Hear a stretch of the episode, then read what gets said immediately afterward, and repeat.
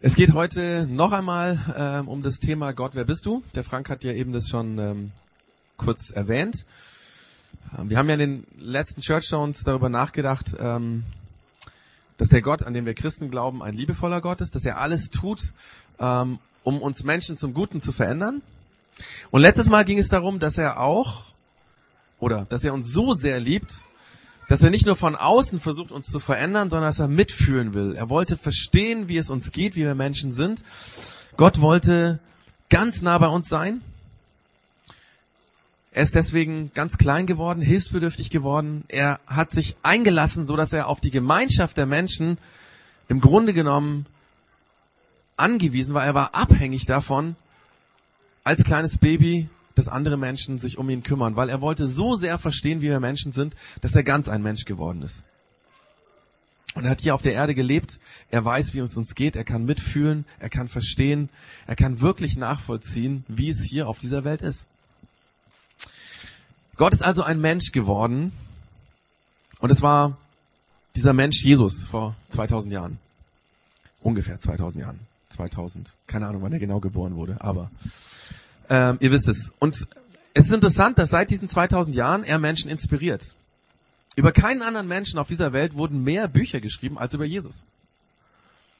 Vor ein paar Jahren wurde eine Umfrage unter Frauen in Deutschland gemacht, äh, wie sie sich ihren Traummann vorstellen. Quasi wie ihr Traummann sein müsste. Und interessanterweise haben die meisten Frauen angegeben, dass ihr Traummann sein müsste wie, wie Jesus. Also, dann wäre er perfekt. Ja? Dann wäre er ein echter Mann, so ungefähr. Und es gibt ganz, ganz viele andere Dinge, die Menschen an Jesus fasziniert. Und eines davon ist auch, dass er, so wird es berichtet, Menschen geheilt hat, gesund gemacht hat. Nun gibt es natürlich Menschen, die das anzweifeln. Also kein Mensch kann übernatürlich andere, Krank äh, andere Menschen von Krankheiten heilen, sagen manche. Ähm, so gibt es Menschen, die alle Heilungsgeschichten und alle Wunder, die im Neuen Testament über Jesus erzählt werden, wegstreichen wollen.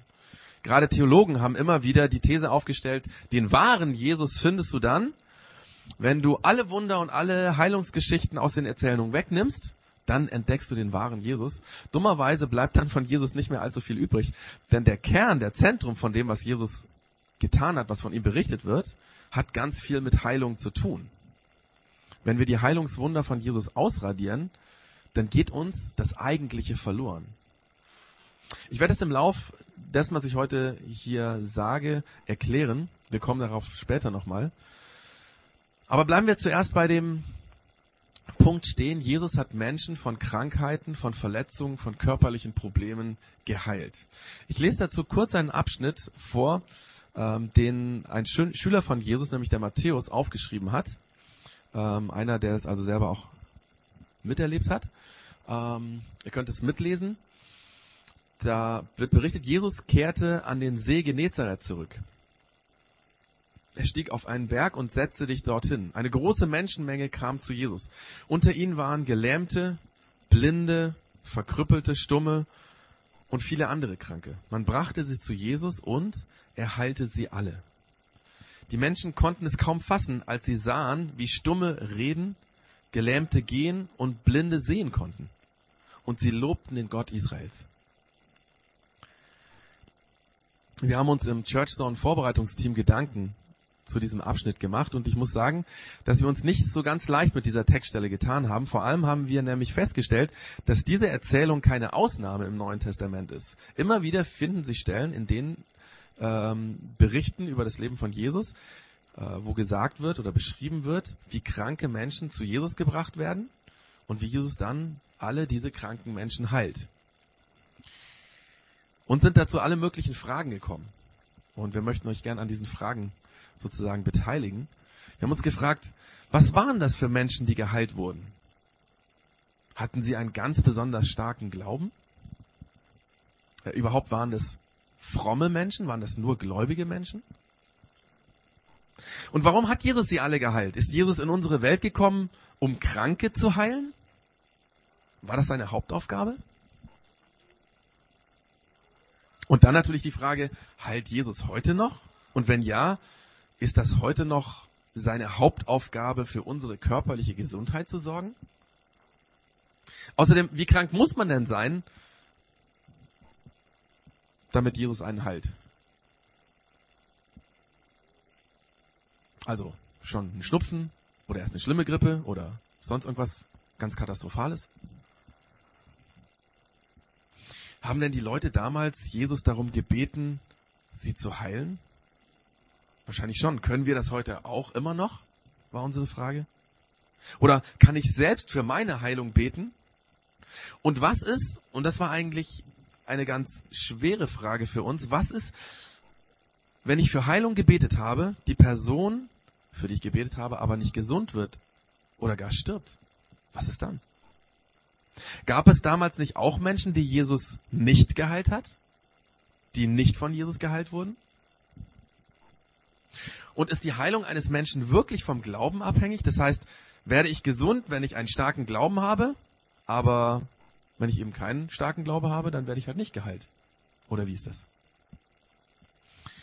Wenn man diesen Abschnitt, den wir eben gelesen haben, wenn man den sich anschaut und auch ähnliche ähm, Berichte aus dem Neuen Testament, dann könnte der Anschein entstehen, als wenn Jesus auf diese Welt gekommen ist, hier gelebt hat, um Menschen zu heilen.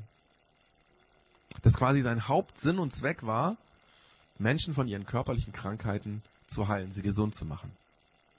Das ist vermutlich auch der Grund, warum es bestimmte christliche Gemeinden gibt, also christliche Traditionen könnte man sagen, wo das Thema Heilung einen ganz, ganz, ganz zentralen Platz einnimmt.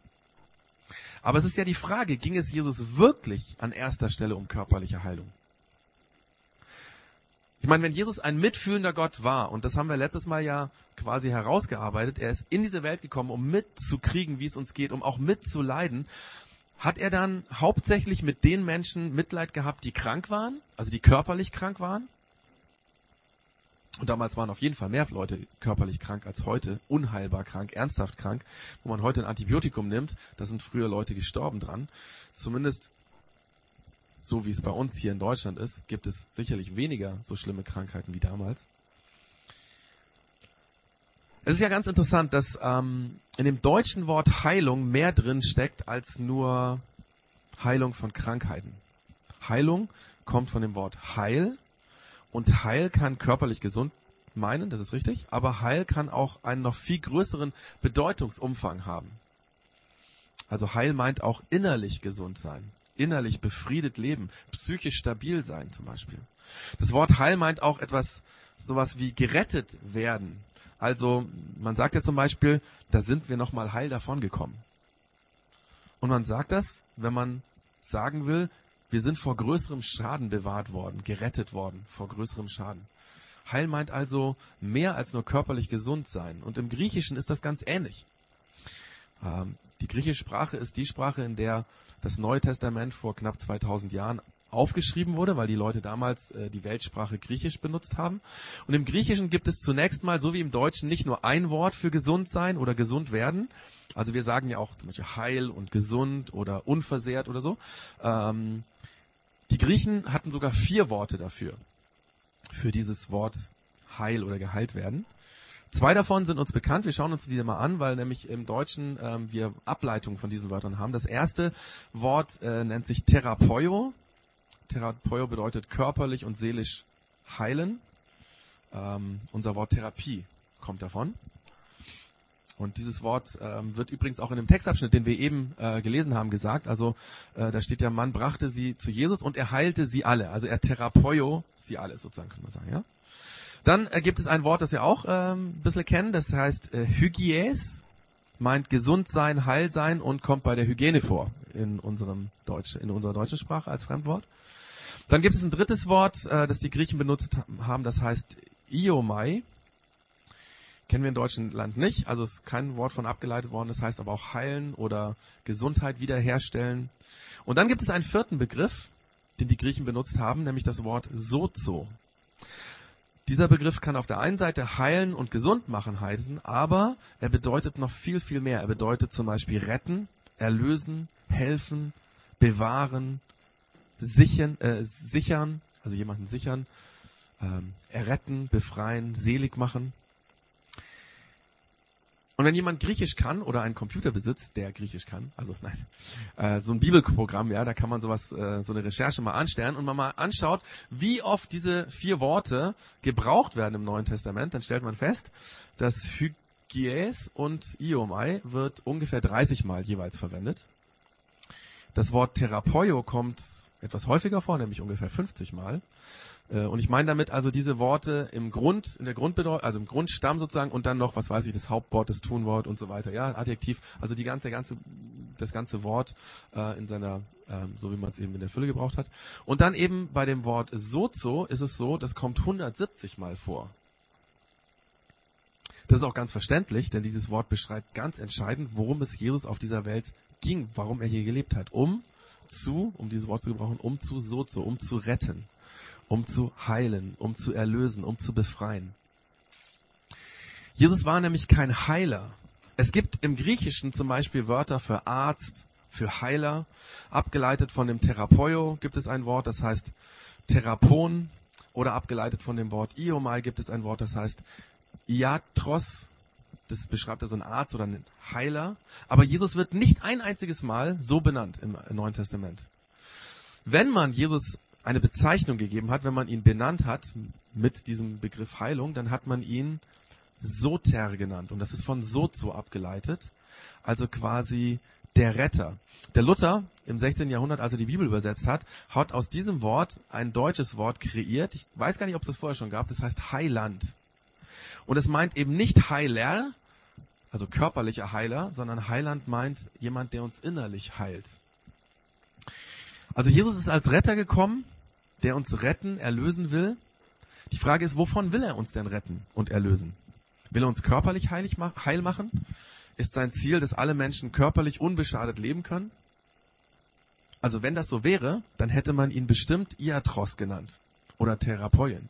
Also er hätte sicherlich nicht dieses Sozo gebraucht, ähm, denn es ging ihm um was ganz anderes. Man hat ihn den Retter genannt, weil er uns von was viel Wichtigerem retten will als von unseren Krankheiten. Er will uns von unserem selbstbestimmten egoistischen Leben retten.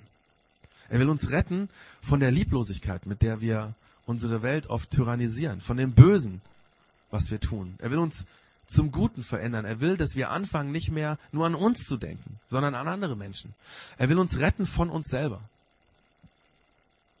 Und er will unsere Beziehung zu Gott, zu sich selbst wiederherstellen. Er will uns helfen, dass wir ihn also Jesus und damit Gott selbst kennenlernen können.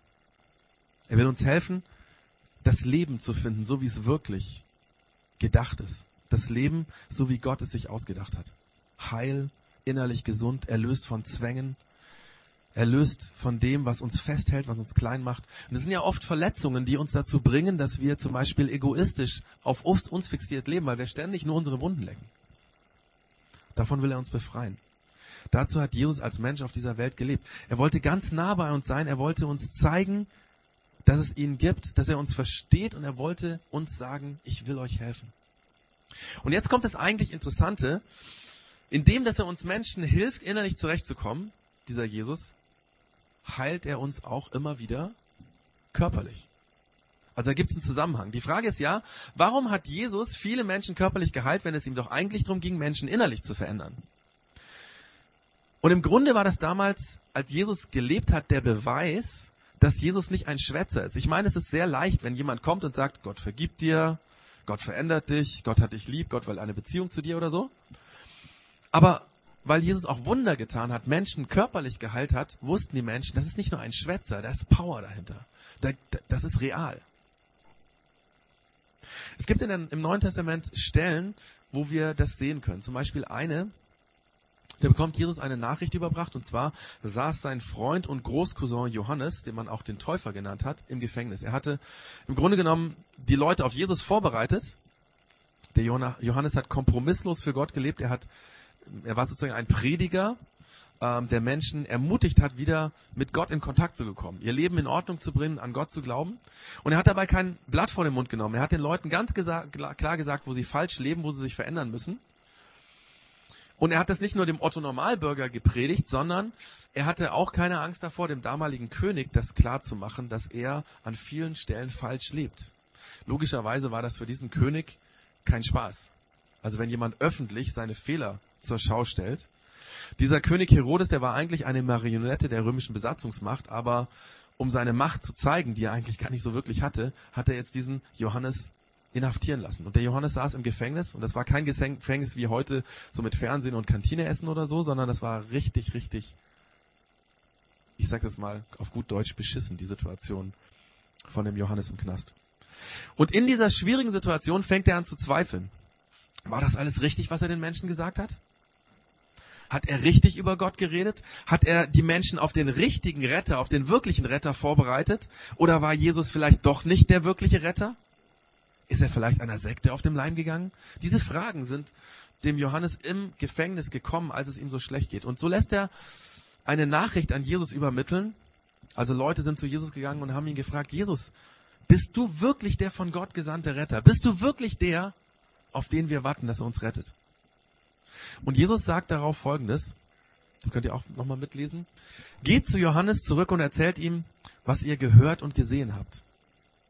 Blinde sehen, Gelähmte gehen, Aussätzige werden geheilt, Taube hören, Tote werden wieder lebendig und den Armen wird die rettende Botschaft verkündigt. Also Jesus sagt nicht, nee, ich bin, ich bin es, kein, kein Problem, er soll mal nicht zweifeln, sondern er sagt, er bezieht sich auf etwas, wo die Leute immer wieder drauf gewartet haben. Im Alten Testament wird nämlich dieser Retter genau mit diesen ähm, Dingen angekündigt, dass gesagt wird, wenn er kommt, dann werden Blinde sehen, Gelähmte gehen, Aussätzige werden geheilt, Taube werden hören, Tote werden lebendig gemacht und den Armen wird die rettende Botschaft verkündigt. Das ist das Zeichen, dass Jesus der wirkliche Retter ist. Und wenn ich das auf heute übertrage, dann ist das letztendlich genauso. Wenn Jesus auch heute der ist, der uns versteht, der mitfühlt, der uns verändert, der der Retter von uns ist, dann werden wir das auch daran sehen, dass Menschen von uns hier von ihren Krankheiten geheilt werden. Denn da, wo Jesus Menschen verändert, werden auch immer wieder Menschen körperlich gesund. Manchmal habe ich den Eindruck, dass wir im Projekt X, vielleicht auch in anderen Gemeinden, das zu wenig auf dem Bildschirm haben. Ja, mir kommt es manchmal so vor, als dass wir gar nicht so wirklich damit rechnen, dass Jesus heute noch heilen kann, wenn wir ihn darum bitten. Ich meine, wo kommt es in unserem Alltag vor? Oder auch in unserer Community hier? Beten wir in unseren Homezones für die Leute, die krank sind? Erwarten wir dann, dass Jesus sie wirklich gesund machen kann, wenn wir beten? Und wenn jemand gesund geworden ist, was macht er dann? Erzählt er davon oder behält er es für sich?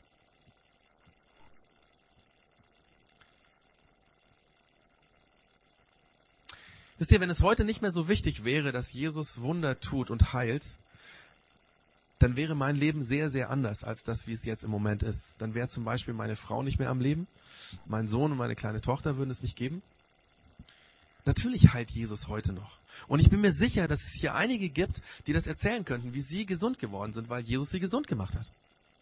Und deswegen macht es Sinn, dass wir als Community, als Projekt X offen dafür sind, dass Jesus heilt, dass wir offen davon reden, dass wir ja, quasi Gott sozusagen, ich meine, er ist schon groß, aber noch groß machen dadurch, dass wir das erzählen. Also das ist das eine, ja, dass wir, dass wir lernen sollen, mehr damit zu rechnen, dass Jesus heute noch heilen kann, dass er es tut, dass er es real, wirklich tut. Das ist das eine. Aber das andere, Jesus ging es eben nicht darum, an sich nicht darum, gesund zu machen, den Körper gesund zu machen. Was hilft es mir, wenn ich körperlich gesund bin, aber Jesus nicht kenne? Wenn ich mich von ihm nicht verändern lasse? Was habe ich davon, wenn ich mein Leben lang gesund bin und am Ende sogar gesund sterbe, aber keine Beziehung zu Gott hatte? Oder innerlich nicht verändert wurde. Zwar gesund gestorben bin, aber als Ekel oder wir sagen in der deutschen Sprache Arsch oder ja? Und das müssen wir uns glaube ich, bewusst machen. Alle Menschen, die in der Bibel von Jesus geheilt wurden, sind irgendwann wieder gestorben. Selbst die Menschen, die Jesus vom Tod auferweckt hat, da gab es ein paar wenige, die sind auch wieder einige Jahre später gestorben. Und deswegen ist es viel wichtiger, dass ich innerlich heil lebe, als körperlich geheilt zu werden. Es ist wichtiger, mit Gott versöhnt zu leben und sich von ihm verändern zu lassen, als körperlich gesund zu sein. Ich habe vom Albert aus dem Projekt X letzte Woche eine E-Mail bekommen, in der er mir genau das geschrieben hat. Eigentlich wollte ich ihn fragen, ob er hier vorne am Mikrofon seine Geschichte erzählen könnte. Und dann hat er mir gesagt, also wenn er hier vorne ans Mikro kommt, dann kann er nicht mehr reden. Und dann ist er so aufgeregt, dass er das gar nicht auf den Punkt bringen kann, was er sagen will. Ähm, Habe ich vollstes Verständnis für. Also es gibt die einen, so wie ich, die fangen an zu labern, wenn sie ein Mikrofon in der Hand haben. Und dann gibt es Leute, die fangen an zu schweigen, wenn sie ein Mikrofon bekommen. Ähm, deswegen habe ich ihn gefragt, ob ich äh, aus seiner E-Mail etwas vorlesen kann. Und er hat es mir erlaubt. Danke, Albert. Weil ich glaube, ich kann es gar nicht besser sagen als das, was der Albert hier aufgeschrieben hat, worum es geht. Also er hat geschrieben, ich hatte vor 15 Jahren einen Verkehrsunfall. Ich bin zwar nicht zu schnell gefahren, aber, also schneller gefahren als erlaubt, aber für die Situation doch zu schnell und bin frontal gegen einen Baum geknallt. Ich habe alles Gott sei Dank mehr oder weniger gut überstanden. Das Einzige, was mir geblieben ist, ist ein marodes Knie. Ich wurde seit dem Unfall schon fünfmal operiert, aber eigentlich wurde es von OP zu OP immer schlechter. Nach der letzten OP bin ich knapp drei Jahre mit Krücken gelaufen und in dieser Zeit habe ich Gott kennengelernt. Ich habe mit der Rennerei von Arzt zu Arzt 2007 aufgehört und gehe seitdem meinen eigenen Weg. Mein Zustand hat sich in den letzten Jahren schon verbessert. Ich kann ohne Krücken laufen, mehr aber auch nicht. Ich kann nur circa 50 Meter schmerzfrei gehen, dann muss ich mich setzen, sonst bekomme ich starke Schmerzen. Belastung geht gar nicht und stehen ist genauso schlecht. Ich habe schon damals an Gott geglaubt, aber ich hatte keine Beziehung zu ihm. Erst im Hauskreis von meinem jetzigen Schwager Manuel habe ich diesen kennengelernt. Ich würde die Sache so nennen. Ich habe durch Gott einen Weg für mein Leben gefunden. Ich wollte früher immer wieder, immer wieder gesund werden, da ich vor dem Unfall sehr sportlich war. Solange ich gesund war, wollte ich, so, solange ich gesund werden wollte, hatte ich keinen Sinn im Leben gesehen. Ich war totunglücklich und wusste mit meinem Leben nichts anzufangen. Erst nachdem ich mein Leben Gott anvertraut habe, ging es wieder aufwärts. Ich glaube, dass Gott jeden Menschen heilen kann, aber ich glaube nicht, dass es das Beste für einen ist. Ich glaube, Gott kann uns aus allem Schlechten, aus allem Schlechten was Gutes machen, auch wenn das Schlechte, wie in meinem Fall, vielleicht für das ganze Leben bleibt. Ich glaube, Gott, ich glaube, Gott könnte mich heilen, aber ich glaube, dass es für mich nicht gut wäre. Mein Leben hat sich seitdem absolut positiv verändert. Gott hat mein Leben erst einen Sinn gegeben. Vorher war alles relativ, die Gespräche mit meinen Freunden nur oberflächlich. Ich habe mich selber nur um mich und meinen Sport gedreht. Seitdem ich erkannt habe, dass Gott mir mein Leben geschenkt hat und ich das Beste daraus machen kann, habe ich mich positiv verändert. Ich kann mich zurücknehmen, ich bin viel freundlich und ich habe gelernt, nicht nur über belanglose Sachen im Leben zu reden. Ich danke Gott, dass er mich verändert hat und ich danke ihm, dass er mir bei dem Unfall eine zweite Chance gegeben hatte, hat und ich möchte diese nutzen. Im Grunde genommen, im Grunde genommen ist es nicht wichtig, ob man gesund ist oder nicht. Im Grunde genommen ist es nur wichtig, ob man mit, einem, mit seinem Gesundheitszustand auf dem richtigen Weg ist. Im Grunde genommen ist es nur wichtig, ob man mit seinem Gesundheitszustand auf dem richtigen Weg ist. Also ich glaube, ich muss da nicht mehr viel zu sagen. Ich kann das auch gar nicht viel besser ausdrücken. Ich habe gedacht, ein Zitat, was ein ehemaliger Dozent, ein Bekannter von mir mal, also aufgeschrieben hat jetzt vor kurzem, das würde vielleicht das Ganze gut zusammenfassen. Der ist Anfang 60 und hat vor ein paar Jahren Parkinson bekommen. Und natürlich hat ihn das total gebeutelt. Er hat an sich, an Gott, an der ganzen Welt angefangen zu zweifeln. Aber dann ist er zum selben Ergebnis wie der Albert gekommen. Und deswegen sagt er heute, Heil sein ist wichtiger als geheilt zu sein. Heil sein innerlich ist wichtiger als geheilt zu sein. Und darum geht es. Heil sein, innerlich heil. Ich habe es eben mit den Verletzungen gesagt, ja, dass die inneren Verletzungen heilen, dass ich dass ich anfange, nicht immer nur um mich selber mich zu drehen, dass ich aufhöre, meine Wunden zu lecken, dass ich, dass ich mich anfange, um die wirklich wichtigen Dinge in der Welt zu kümmern, dass ich mein Leben einsetze für andere, dass ich eine Beziehung zu Gott aufbaue, dass ich mich frage, wo, wo müsste ich mich verändern? Wo müsste ich mein Leben mehr in Richtung ausrichten, dass, dass andere Leute, dass es anderen gut geht? Das sind also im Grunde genommen diese zwei Dinge von der Church Zone, die auch nicht jetzt abgeschlossen sind. Ich denke, die jeder mit sich mitnehmen muss. Das eine nämlich, Jesus macht heute noch gesund, damit müssen wir rechnen. Das ist so. Aber er macht es nicht immer. Und es ist auch nicht das Wichtigste, sondern es geht vielmehr darum, dass wir innerlich heil sind in der Beziehung zu Gott und dass wir da wachsen und dass wir dann mit dem Gesundheitszustand, wie er auch immer ist, dass wir damit richtig umgehen. Man kann nämlich auch durch Gesundheit innerlich krank sein, weil man arrogant ist und stolz und sich letztendlich nur um seinen tollen Körper kümmert. Ich mache jedem Mut, einfach dieses Thema mit nach Hause zu nehmen. Ähm, in den Homezones nächste Woche werden wir drüber reden. Wir haben eine Woche bis dahin. Das einfach nochmal darüber nachzudenken. Auch wo man vielleicht andere Erwartungen an Gott hatte, mit seinen eigenen Wehwehchen, die man hat, oder vielleicht ist auch jemand ernsthafter krank. Ähm, und auf der anderen Seite zu überlegen, bin ich innerlich heil? Ähm, es gibt ja manche Leute hier, die nicht in so einer Homezone, also einer Kleingruppe von uns integriert sind, die vielleicht auch zum ersten Mal heute hier sind. Äh, ihr könnt mich gerne ansprechen, weil wir nämlich immer so ein Paper an die Homezones schicken mit den Fragen und Ideen, also wo man da einfach mit weiterarbeiten kann. Das kann man natürlich auch persönlich machen. Von daher, wenn jemand sagt, das Thema möchte ich weiter bewegen, ähm, kann er mir das sagen und seine E-Mail geben und dann äh, schicke ich ihm gerne diese, dieses Paper zu, wo man einfach nochmal da weiterarbeiten kann und auch wirklich ähm, zu überlegen, wie ist das mit meiner inneren Heilheit, wo, Heilung, wo müsste ich, wo müsste ich einfach an, an Dingen arbeiten, wo müsste ich Gott an mich ranlassen.